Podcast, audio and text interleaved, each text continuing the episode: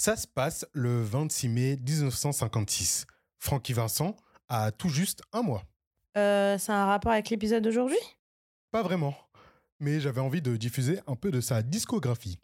Francky Vincent, le restaurant, c'était un rêve à réaliser.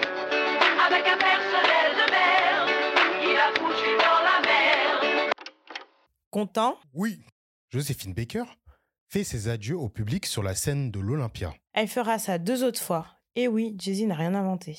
Et pour finir, nous sommes en plein boycott des bus de Montgomery. Un mouvement ayant comme point de départ le refus de Rosa Parks de céder sa place dans un bus. Aujourd'hui, nous allons parler d'une femme noire qui a été flamboyante et persévérante, malgré elle. Salah, salut, salut, je suis l'Aristide. Featuring Josie. Et Alex. Oui, on invite le petit frère, vous allez faire quoi? Et pour ce onzième numéro d'une perf historique, nous allons vous parler d'Athia Gibson et de sa finale lors du tournoi de Roland Garros.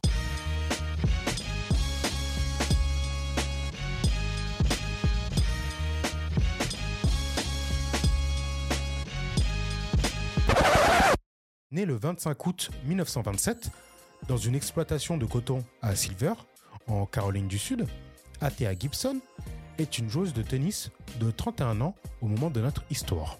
Cette femme noire, élancée, est une pionnière dans ce sport de droite. Bon, stop là, on est en recherche de financement Aristide. Tu nous obliges à activer le pare-feu tiède pour contrebalancer tes phrases clivantes. Le service juridique m'a autorisé. Non mais ça consiste en quoi votre truc là encore? Alors, dès que tu prononces des paroles hors d'un idéal républicain universaliste, le podcast diffusera 5 secondes d'eau tiède. Par exemple, tu penses quoi du capitalisme? Tu parles de ce système économique destructeur pour les humains, la nature. Quand on part en Inde, on se sent français. Quand on en revient, on se sent chanceux. Stop Stop Stop Arrête, j'ai compris Tu nous as obligés, au grand remède, les grands moyens. En 1951, à l'âge de 24 ans, elle sera la première tenniswoman noire à participer à un tournoi du Grand Chelem, celui de Wimbledon, en Grande-Bretagne. Bon, on répète sa couleur de peau parce que, malgré elle, cette caractéristique est déterminante dans sa vie. Même si, normalement, de notre côté, on ne voit pas les couleurs. Mais avant de continuer notre histoire, revenons aux origines de notre protagoniste. Même si elle n'est pas née dans les quartiers nord de New York, Athea Gibson est une véritable Harlemoise. Tu ne voulais pas juste dire qu'elle était de Harlem? Obligé de faire son intéressant, celui-là. Bref, elle grandira dans ce célèbre quartier après que sa famille ait dû quitter sa Caroline du Sud natale après la Grande Dépression. Une période charnière de l'histoire moderne qui commence au krach boursier de 1929 et ira jusqu'à la Seconde Guerre mondiale.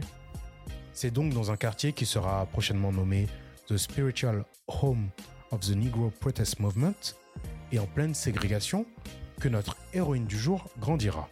Quand j'y pense, il s'est passé des choses horribles de l'autre côté de l'Atlantique. Heureusement qu'on vit dans un pays où le racisme a été vaincu en 1998. Je suis un petit bird, mais sois tranquille. Je viendrai pas voler ton argent. Non, c'est bon, on arrête. Ah, punaise. Bon, euh, repassons au sport, c'est mieux. Athea a démontré depuis sa plus tendre enfance une certaine aisance au sport de raquette, grâce à de grandes qualités physiques et une très bonne vitesse. Même si elle considère ce sport comme un peu trop facile au début, elle finira par prendre du plaisir à y jouer. Sa première partie de carrière est possible en grande partie grâce à une bourse financée par un boxeur harlemois, Sugar Ray Robinson. Bon, on voulait chercher des infos sur lui. L'épisode est déjà trop long. Désolé. Mais en gros, c'est une légende noire de la catégorie poids léger à mi-lourd. À son niveau, et après une domination sans partage dans les tournois réservés aux Noirs, elle aimerait se frotter à des joueuses du top niveau mondial. Elle s'inscrira à de nombreuses reprises au tournoi de Forest Hill à New York. Mais sa candidature est toujours soit rejetée ou soit perdue. Jusqu'au moment où Alice Marble, vainqueur de 18 tournois du Grand Chelem et véritable complice, pas simple allié, écrivit une lettre bien pimentée à l'American Law Tennis Magazine pour exiger son intégration au tournoi. Un mois plus tard, à l'été 1950, cette athlète, qui estime avoir le meilleur service de l'histoire du tennis féminin, sera intégré à ce tournoi et à globalement tous les autres. C'est le début d'une ascension fulgurante avec comme premier point d'orgue une victoire à Roland Garros en 1956. Avec cette victoire, elle deviendra la première joueuse de tennis noir, femmes et hommes confondus, à remporter un tournoi du Grand Chelem.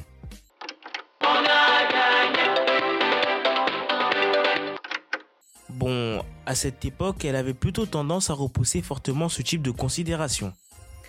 Préférant qu'on se concentre sur son jeu et pas sur sa mélanine. Cependant, elle reste une véritable star du tennis mondial à ce moment. L'année suivante, lors de sa deuxième victoire à Wimbledon, elle recevra le prix des mains de la reine Elisabeth II. Cette rencontre ne changea en rien sa destinée en rentrant chez elle, où elle est sommée de rester dans le bus au niveau de l'espace réservé aux Colored People. Une parade triomphante sera organisée en son honneur dans les rues d'Harlem après cette nouvelle victoire. Elle sera acclamée par des badauds d'hôtels, bars, clubs, restaurants où elle n'est pas autorisée à rentrer. Plus tard, elle gagnera 9 autres tournois du Grand Chelem et terminera même sa carrière avec pas moins de 56 tournois internationaux remportés. Pour toutes ces raisons, et bien d'autres encore, cette victoire d'Athea Gibson en finale de Roland Garros constitue ce que l'on peut appeler une perf historique.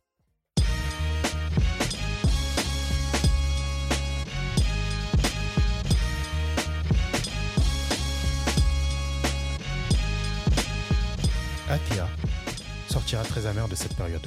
D'une part, elle dut mettre fin à sa carrière très Trop. tôt.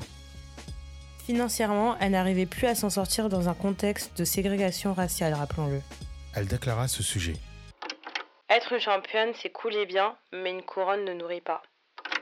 Ensuite, une partie du milieu noir activiste états-unien n'a pas été très tendre avec elle. Lui reprochant son manque d'engagement proactif dans la cause. Je n'ai personnellement pas d'avis tranché sur le sujet.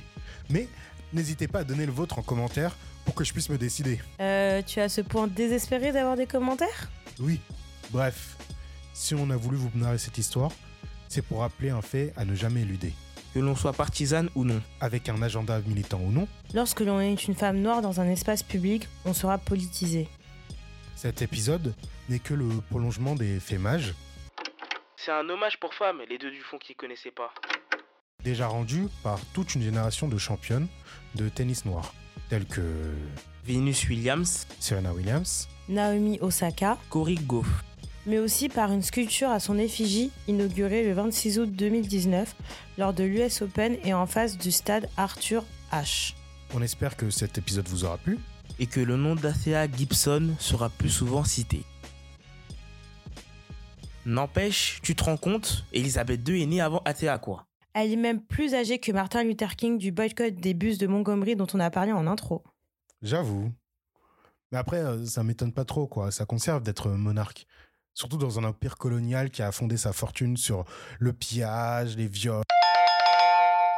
Blanc sans le N, ça fait blague. Comme quoi sans haine, on est tous les.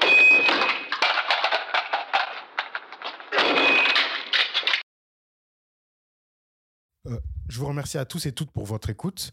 N'hésitez pas à laisser des commentaires, hein, comme c'était euh, annoncé euh, plus tôt, s'il vous plaît. Et n'hésitez pas à liker la vidéo. À vous abonner en même temps aussi. Voilà, on fait tout ça. C'est pour ça qu'on est trois bêtes, pour que personne n'oublie. Bisous à la prochaine. Ciao. Ciao.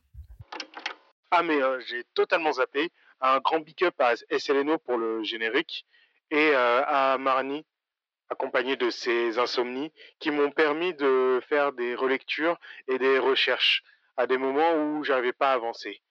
Sans vous, ce podcast n'existerait pas. Bisous